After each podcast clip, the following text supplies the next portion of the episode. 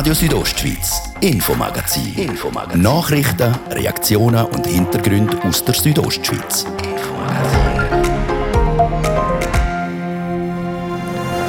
Er rollt wieder, der HCD-Schnellzug. Sieben Siege in Folge mit Volldampf Richtung Tabellenspitze. Vor den zwei Spitzenspielen am Wochenende gegen Rappi und vor allem den am Samstag gegen Biel ziehen wir Zwischenbilanz zum bisherigen Saisonverlauf. Der HCD-Chef Marc Gianola ist live bei uns im Studio. Und ein Stück Kulturgut. Der HCD stellt heute zum 100-jährigen Vereinsbestehen zu Chur ein Zeitdokument vor. Wir haben einen sehr seriösen Statistikteil, aber sonst geht es eben um Geschichten, es geht um Persönlichkeiten, weil ich habe das auch immer in meinem Beruf als Sportjournalist am schönsten gefunden. Wir werfen den Blick in die gut 450 teils bunte, teils noch schwarz-weißen Seiten Bündner Sportgeschichte. Und das machen wir mit den zwei Buchautoren. Ihr hört das Infomagazin bei Radio Südostschweiz. Im Studio ist der Gian Andrea Accola. Einen guten Abend.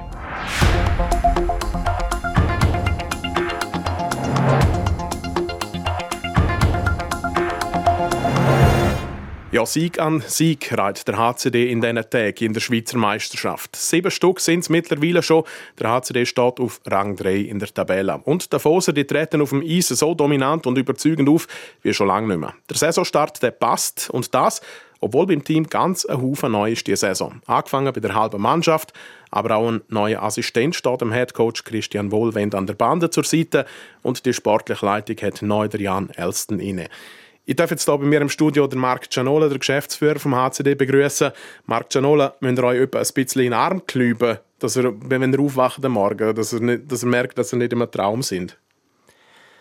Ja, nein. Wir arbeiten ja tagtäglich daran, dass es dann auch so rauskommt. Jetzt äh, haben wir vor zwei Jahren ähnlich äh, gestartet. Da sind wir am Schluss Dritter geworden. Jetzt äh, sieht man, dass der, der Umbruch, den wir da vollzogen haben, mit ganz vielen neuen jungen Spielern, plus äh, unsere Ausländer und auch der, im Staff dort unser, unser Jürgen Jönsson, der hilft, äh, um das aufzusetzen, sehr gut zusammenpasst und, äh, und äh, die Resultate stimmen auch. Also da sind wir realistisch und, äh, und äh, sehen, dass das harte Arbeit ist und nicht ein, ein Zauber.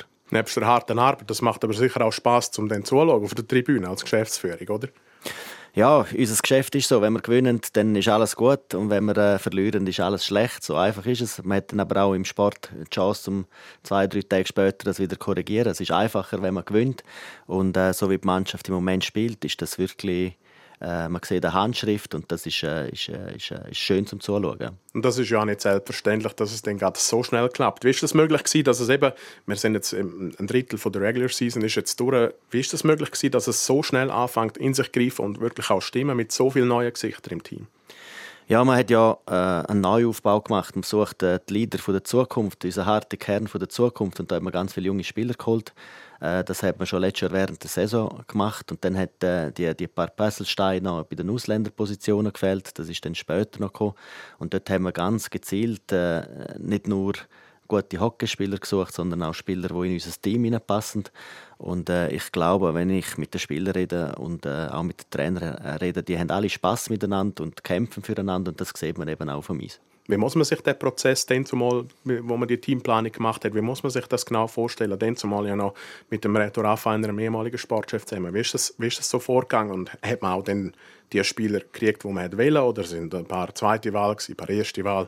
Wie muss man sich das vorstellen? Hat der HCD gesagt, ich, nehme jetzt, ich will jetzt den Spieler und der ist auch gekommen? Oder wie ist das gelaufen? Nein, also der, generell ist der HCD eine Plattform, wo vielen jungen Spielern eine Chance gibt. Das haben wir schon bei Arno Del Curto so gehabt und werden wir auch in Zukunft immer so haben. Aber äh, man muss ja wissen, was man sucht und das ist beim Sport nicht anders als in der Wirtschaft. Man hat ein Profil, Anforderungsprofil, das man sucht und äh, nachher geht man schauen, wer überhaupt ist auf dem Markt, wer steht zur Verfügung und dann probiert man mit Kontakt aufzunehmen und dann ab und zu mal äh, hat einer Freude, dass, dass er zu uns kommen und ab und zu mal gibt es eine Absage, aber so ungefähr, es passiert nicht anders als in der Wirtschaft bei uns. Und man hat das gutes Handeln bewiesen. Man, man sieht es, zum einen eben, die Ausländer haben sie angesprochen, die drei neuen Ausländer, die scoren munter, wie man sich das einmal von, von denen erhofft. Ein Matthias Stranski schießt kürzlich fünf Goal in einem Match, ein Matthias Brome ist unter der Liga Topscorer und auch ein Dennis Rasmussen fällt immer wieder auf offensiv. Da hat der HCD auch gutes Handeln gehabt. Ja, auch da die Spieler, die ganz verschiedene Rollen haben. Äh, wir haben sicher Spieler gesucht mit viel äh, Wasserverdrängung, weil das ist in den letzten zwei Jahren ein bisschen unser Manko gewesen. Äh, wir hatten wohl 60 Schüsse gegen, gegen Bern in den Pre-Playoffs, aber wir haben nicht scoren.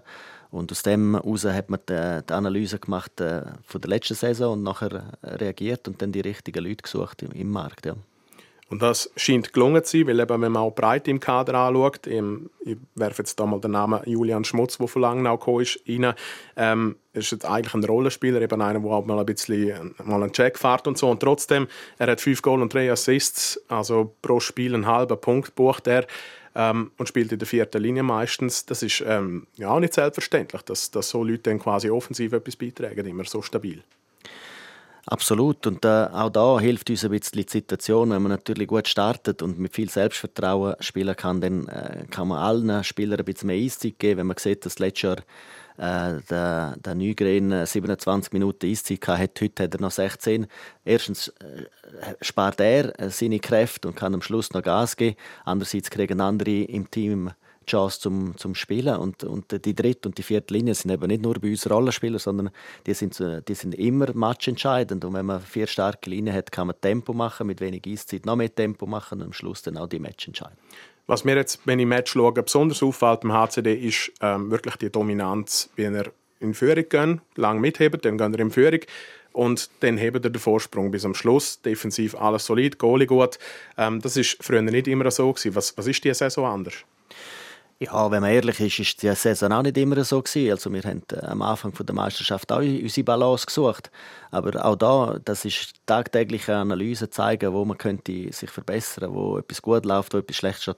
Der HCD hat, hat nie ein Problem mit viel Goalschüssen, aber wir haben viel Problem gehabt, um einen Haufen Goal zu verhindern. Und das ist eine Balance. Dann sieht automatisch der Goalie besser aus, dann sehen die Verteidiger besser aus. Und äh, vorne schiessen wir vielleicht eins weniger, aber das lange, dann statt vier nur drei schiessen und dann drei eins oder drei zwei gewinnen, dann ist das unser Weg zum, zum, zum Ziel. Und die Balance haben wir auch die, äh, dieses Jahr in der Anfangsmeisterschaft nicht gehabt.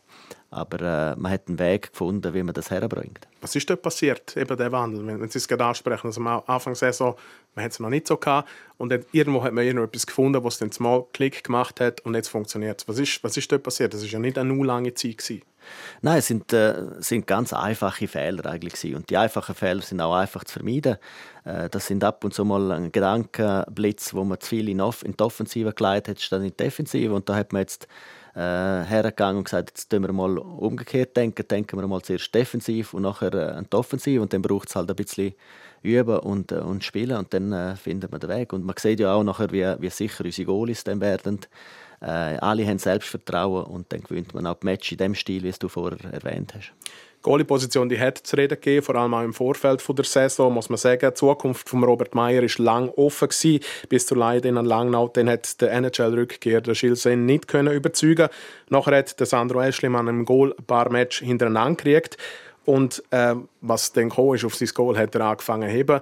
Ähm, der Konkurrenzkampf ähm, hat dem Schilsen geholfen, jetzt quasi auch sein Level ein bisschen aufzuschrauben mit dem Sandro Eschlimann.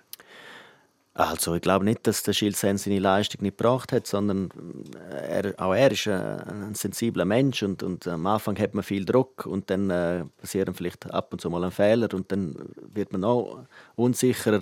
Da braucht es einfach eine gewisse Sicherheit, wo einem auch die Mannschaft kann geben und eben das hat dann wieder mit der, äh, mit der, mit der Balance Offensive Defensive zu tun. Da haben wir unsere Goalie auch zum Teil in Stich lassen und dann kann der beste Goalie der Welt im Goal sein, das hilft alles nicht. Aber äh, äh, zum Zurückkommen, Konkurrenz, das hilft immer. Ähm, ich glaube, wenn man sich kann äh, challengen und jeden Tag sieht, wie gut der andere ist und man muss besser werden, das, äh, das tut sein eigenes äh, Niveau und sein Level automatisch steigern und so muss es auf jeder Position sein. Wie belastend haben Sie jetzt die Ungewissheit um den Robert Meyer für Goalies erlebt? Ist das ein Thema im Goalie-Team? Nein, das ist kein Thema Die haben auch äh, das dritte von uns äh, tiptop zusammen geschafft. Ähm, ja, was uns ein bisschen belastet hat, ist, dass Robert Meyer keine Spielpraxis gekriegt hat. Das haben wir dann können lösen mit Langnau. Äh, der Robert Meyer ist immer noch ein, ein, ein, Nationalmannschaftsgoalie und, äh, und das zeigt er jetzt auch in Langnau. Das ist ein, ein guter Goalie, hat bei uns einfach irgendwie nicht passt zwischenmenschlich und da muss man Lösungen suchen. Die sportliche Zukunft vom HCD sieht einmal äh, rein sportlich jetzt äh, gut aus. Der HCD ist Rekordmeister. Der letzte Titel ist aber jetzt schon sechseinhalb Jahre her, wenn man sagen. Dazwischen hat man nach dem Abgang von Arno Del Curto ähm, eine tiefe Talsohle müssen durchschreiten. Ähm, der Kern von der Mannschaft, der jetzt noch da ist, der hat die Zeit mit durchgemacht. Ähm, trotz vielen Wechseln rundherum. Was, was hat das mit diesen Spielern gemacht, die Zeit? Ja, mit den Spielern, man ist in einem Prozess drin, von, einer, von, einer, von einer neuen Ära und das braucht Zeit. Wir haben äh, in den letzten paar Monaten oder Jahren sogar äh, immer noch sehr viele Verträge gehabt, die weitergelaufen sind und jetzt sieht man so ein bisschen Handschrift äh, und jetzt kristallisiert sich dann auch äh, vielleicht ein neuer Kern raus, wo man dann langfristig an uns binden können, hoffentlich und dann äh, viel Erfolg haben. Aber der, der Spieler selber so wie ich es jetzt gesehen ist einfach, dass die unglaublich viel Spaß haben. Sie schaffen unglaublich viel. Sie machen in allen Bereichen Fortschritt. Äh, hat sicher auch mit unseren Infrastrukturen zu tun, dass man da kann sehr viel mehr individuell schaffen. Ähm, ich glaube, das, das ist das, was sich verändert hat bei den Spielern. Und mit dem Selbstvertrauen äh, steigt dann automatisch auch ein besseres Spiel an. Abschließende Frage, Marc Gianola. Was kann die Mannschaft vom HCD diese Saison erreichen? Ja, erreichen. Wir finden immer an die Meisterschaft und wollen Meister werden. Aber äh, zum Teil lange es einfach nicht zum Meister werden. Aber wenn man ein breites Kader hat und äh, Selbstvertrauen hat, dann, äh, dann äh, kann man alles erreichen. Wir haben im Moment beides. Und äh, ja, wäre schön, wenn wir es bis zum Schluss würden schaffen und dann einen Meister holen. Aber jetzt sind 16 äh, Spiele gespielt. vielleicht müssten wir das, das Interview nochmal nach 50 Spiele mal führen. Vor den Playoffs. Ich komme gerne darauf zurück wieder eine Einladung. Vielen Dank und weiterhin viel Erfolg, der HCD-Geschäftsführer Marc Gianola. Das einmal für die Gegenwart und die unmittelbare Zukunft. Wir schauen aber jetzt in die Vergangenheit vom HCD. Der HCD hat zum 100-jährigen Bestehen ein Buch herausgegeben. Heute Abend wird das in Chur offiziell vorgestellt. Geschrieben von drei Autoren und zwei von ihnen haben wir zum Interview getroffen. Mehr dazu von Dario Gruber. Legendär, leidenschaftlich, Rekordmeister. Das ist der Titel vom Jubiläumsbuch vom HCD, geschrieben unter anderem vom Daniel Derungs. Er ist Historiker und vom Hans-Rudi Kamenisch, langjähriger Sportjournalist. Die beiden haben sich mit 100 Jahren HCD auseinandergesetzt, haben in der staubigsten Archiv gerübelt und alle erdenklichen Statistiken herausgesucht. Teil vom Buch sind aber auch spannende Anekdoten von einer bewegten 100-jährigen HCD-Geschichte. Also ein Buch lebt von dem und nicht von Resultatenauflistung. Mhm. Und jetzt eine, wo mir gerade spontan in den Sinn kommt, das war im 83 gewesen. Da ist in der Bündner Zeitung gestanden als Zitat vom damaligen Arosa-Präsident Peter Bossert. Der Christian Weber käme wahrscheinlich zu Ihnen. Und ähm, 83, das war der Weber, ist glaube ich nicht einmal 20 gewesen, aber hat als eins zusammen mit dem Jörg Jäger als grösstes Talent geholt in der Schweiz. Und dann hat das der Freddy Bosch, der damalige DK-Chef, in Davos gesehen. Der Freddy Bosch war Primarlehrer in Davos. Und was hat er gemacht? Er hat seine Schüler heimgeschickt, hat ihn freigegeben, sofort ins Auto gestiegen, ist auf Dübendorf gefahren zum Vater und Sohn Weber, hat mit denen das geritzt und ist mit dem Vertrag unterschrieben wieder zurückgefahren auf Davos. Das ist eine von vielen Anekdoten, die Hans-Rudi Kamenisch gefunden hat. Und der HCD-Historiker Daniel Derungs, er hat diese Anekdote rausgepickt. Es hat mal eine Fanclub-Gründung 1970. Da hat sich ein Zusammenschluss von drei jungen Ländern hat sich Fanclub genannt, der aber primär Geld beschaffen für HCD. Ich habe herausgefunden, das ist nicht unbedingt ein Fanclub im eigentlichen Sinn, sondern eine frühe Donatorenvereinigung. Und die haben dann eine Aktion initiiert, die heisst Kartoffel Fritz ähm, hilft dem HCD. Und das war die Idee, das Programm für, oder pro Kilo verkaufte Herdöpfel von dem Fritz Steffen hat er geheissen. ist ein gewisser Anteil HCD gegangen. Ja, und auf so HCD-Anekdoten zu kommen, das sage ich aber alles andere als einfach gewesen. Und das aus gutem Grund, wie der Hans-Rudi Kamenisch erzählt. Es hat natürlich der HCD ein Riesenproblem oder ein Riesenproblem gehabt, weil 1991 ist eben genau der schöne Holzbau ist abbrennt.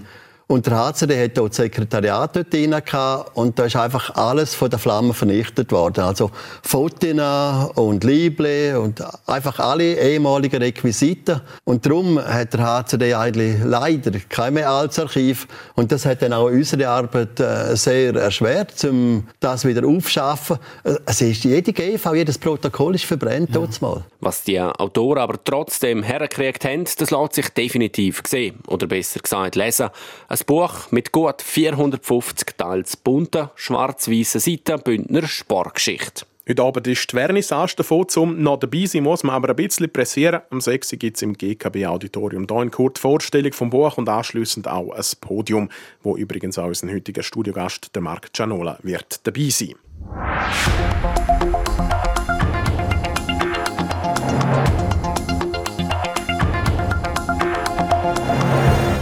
Das ist Radio Südostschweiz mit dem Infomagazin. Im zweiten Teil geht es bei uns um Energie. Drei Gemeinden im Engadin schließen sich zu einer Energieregion zusammen und verfolgen hehre Ziele. Wir haben nachgefragt, wie konkret dort die Pläne schon sind. Das gerade nach ein bisschen Werbung und der Kurznachrichten mit Wetter und Verkehr. Gutes Essen, feine Getränke, spannende Menschen. Und dazu ein bisschen Trash-Talk und ein paar krachende Checks. Bis am nächsten Heimspiel gegen der EHC Biel dabei, wenn der HCD wieder die Bande wackeln lässt. Am Samstag, 30. Oktober am Viertel vor 8 im Eisstadion Davos. Der HCD. Seit 100 Jahren legendär. Legendär. Präsentiert von Radio Südostschweiz. Hol dir jetzt eins von ganz wenigen Tickets für die Südostschweiz Loge im Eisstadion Davos. Erlebe das nächste Heimspiel vom Bündner Traditionsclub aus einer ganz speziellen Perspektive. Inklusive VIP-Betreuung, Getränk und Abschiedsgeschenk. Exklusiv und nur für Abonnentinnen und Abonnenten für Südostschweiz oder vom Bündner Tagblatt gibt es zwei Tickets zum Preis von einem. Tickets online auf südostschweiz.ch slash abo plus.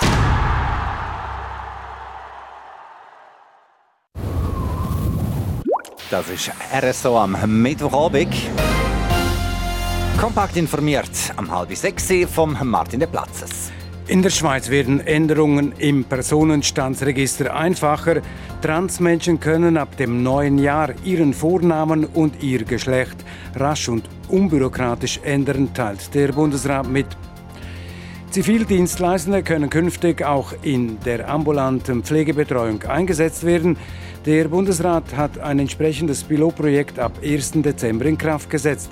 Geplant sind rund 100 Einsätze in maximal 80 Betrieben, etwa bei der Spitex. Immer mehr Menschen in der Schweiz brauchen eine Brille oder Kontaktlinsen. Das zeigt eine Umfrage des Verbandes Optik Schweiz.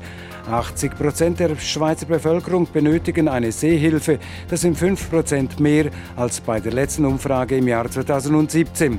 Für die Zunahme werden mehrere Gründe genannt, etwa, dass viele Menschen ständig am Computer arbeiten. Britische Frauen boykottieren Clubs und Pubs. Da in Drinks eine Zunahme von K.O.-Tropfen verzeichnet wurde, boykottieren landesweit tausende junge Frauen das Nachtleben. Sie wollen mit der Kampagne das Bewusstsein für das Problem erhöhen und die Clubs unter Druck setzen. Die Sicherheit der Gäste und vor allem von Frauen müsse gewährleistet werden, lautet die Forderung der britischen Frauen. Wetter Präsentiert von ihrem Wander-, Ski- und Winterschuhspezialist Bläse Sport und Mode an der Voa Principala in Lenzerheide. Einen schönen Abend mit einem wolkenlosen Himmel erwartet uns jetzt. Auch die Nacht zeigt sich von seiner klaren Seite. Wir können uns also auf einen richtig schönen Donnerstag mit ganz viel Sonnenschein und blauem Himmel freuen. Das bilden sich dann aber auch noch ein paar Schleierwolken über den Südostschweiz morgen und Tageshöchstwert vom morgigen Tag noch in Bad Ragaz 15 Grad, im Bive und Samoritz gibt es 10 Grad. Verkehr präsentiert vor Garage Bardellini in Katzis. Dein Honda-Partner mit einem kompetenten Team und bester Qualität bei Reparaturen von allen Marken. Garage-bardellini.ch Fast fünf Minuten über halb sechs und der Feierabendverkehr der hat die Stadt voll im Griff. An mehreren Punkten stockt und staut aktuell. Also, es ist Geduld gefragt. Geht aber auch wieder vorbei. Ich wünsche allen eine gute und sichere Fahrt. Jetzt zurück zur zweiten Hälfte vom Infomagazin mit dem Gian Andreacola.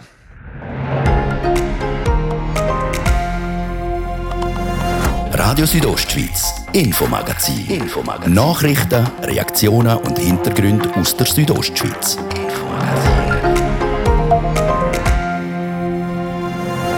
Klima ist in aller Munde. Firmen, Gemeinden, Kantone und auch der Bund, sie alle machen sich Gedanken, wie man kann Energie oder Ressourcen sparen und CO2 reduzieren. So auch St. Moritz und das jetzt ausgezeichnet. Und es hat der Jury eingeleuchtet, mal, die tun wirklich ernsthaft etwas dafür, es ist nicht nur Show. Welche Pläne St. Moritz und umliegende Gemeinden verfolgen, das ist Thema bei uns. Und die Boosterimpfung ist seit gestern zugelassen für alle ab 65. Und das ist ein Weile gegangen. Die Firmen müssen ausweisen, dass das, was sie beantragen, auch berechtigt ist. Also sprich, es ist wirksam und es ist sicher. Alles Wichtige zu der Boosterimpfung und zum Entscheidungsprozess aus der Sicht der Bündner Kantonsärztin, die daran beteiligt war. Gerade als nächstes hier im Infomagazin.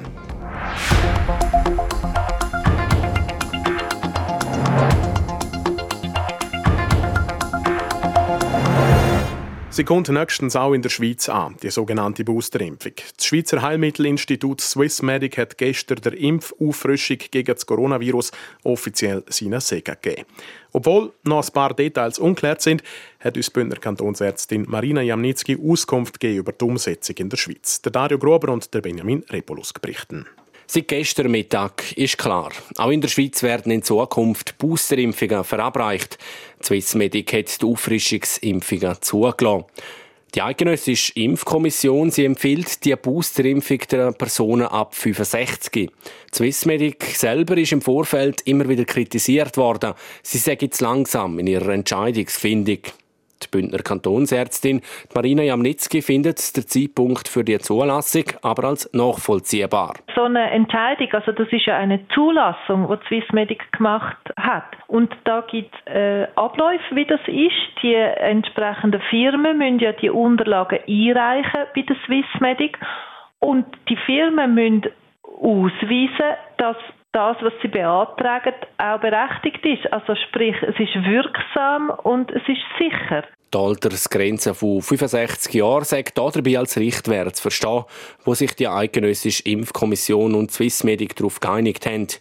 Gemäss aktueller Datenlage täge bei diesen Leuten der Impfschutz schneller nachlassen als bei Jüngeren. Das heisst, Personen, die über 65 sind und schon länger wie ein halbes Jahr her geimpft sind, bei denen sieht man statistisch einen nachlassenden Impfschutz. Und das ist wirklich, hängt nur mit dem Alter zusammen. Das hängt nicht damit zusammen, ob man noch schwere Zusatzerkrankungen hat. Trotzdem sage ich es nicht ausgeschlossen, dass auch jüngere Personen irgendwann zu dieser Boosterimpfung kommen könnten.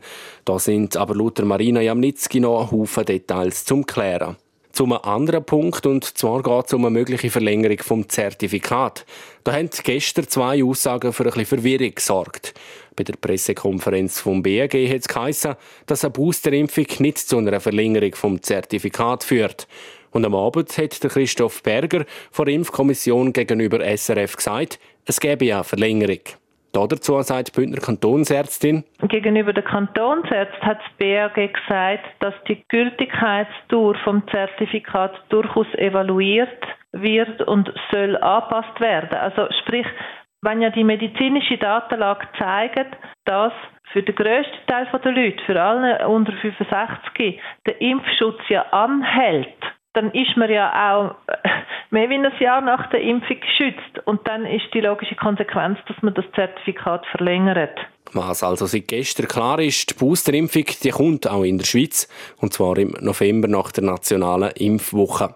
Geplant ist, dass man sich ab dem 4. November kann anmelden kann. Weitere Details bezüglich der Anmeldung für die dritte Impfung die sollen dann der Bund und die Kantone in den nächsten Tagen noch klären und bekannt geben.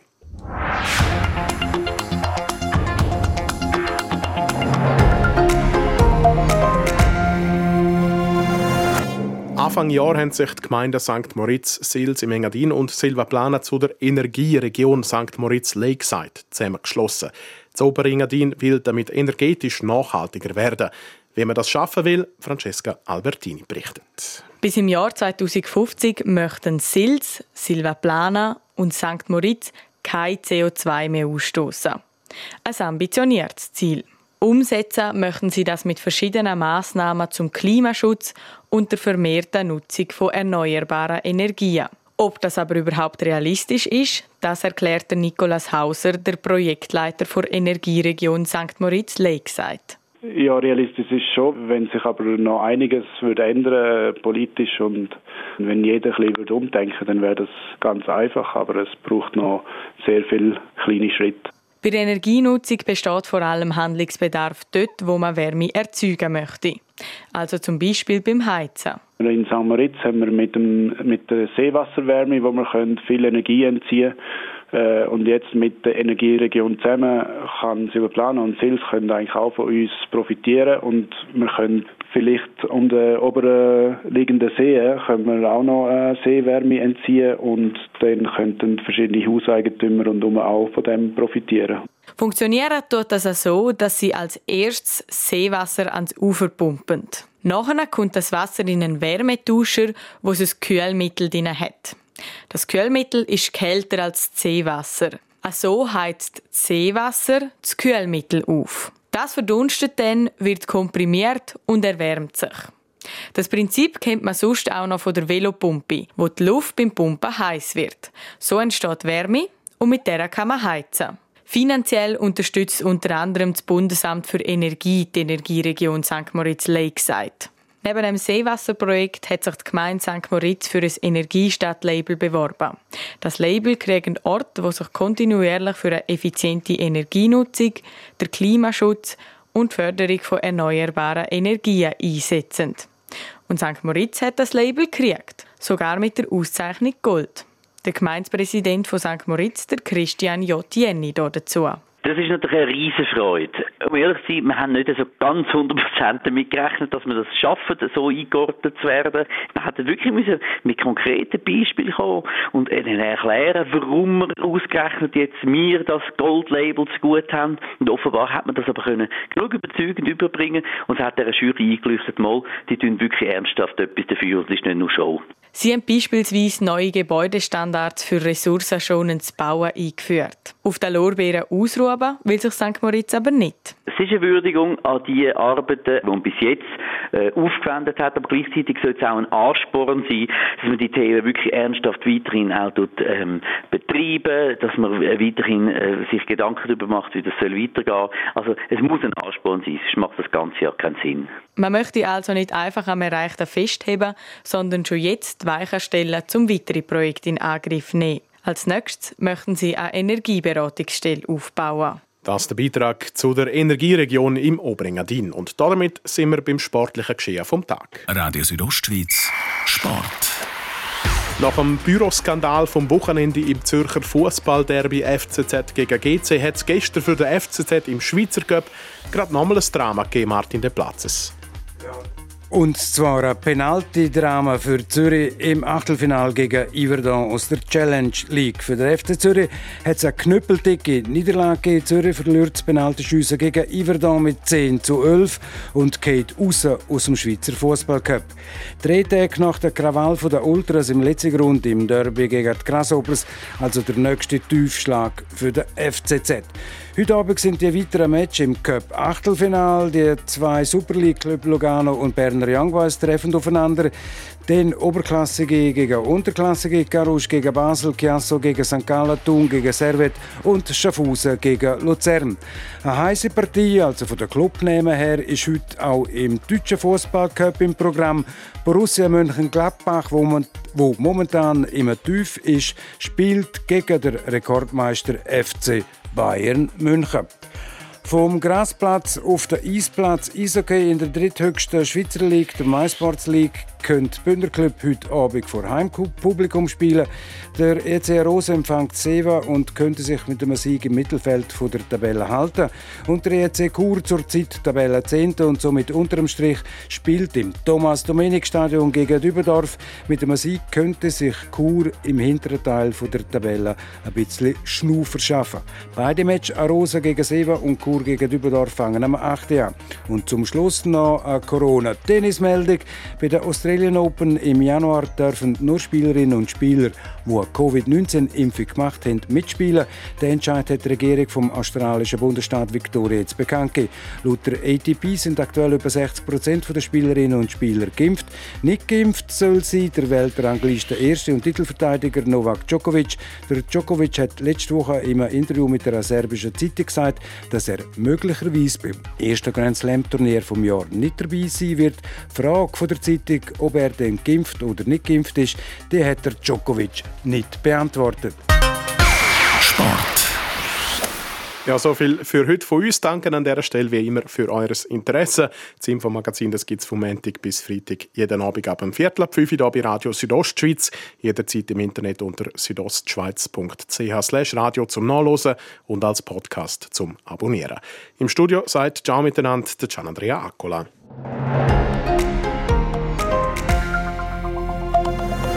Radio Südostschweiz, Infomagazin. Infomagazin. Nachrichten, Reaktionen und Hintergründe aus der Südostschweiz. Infomagazin.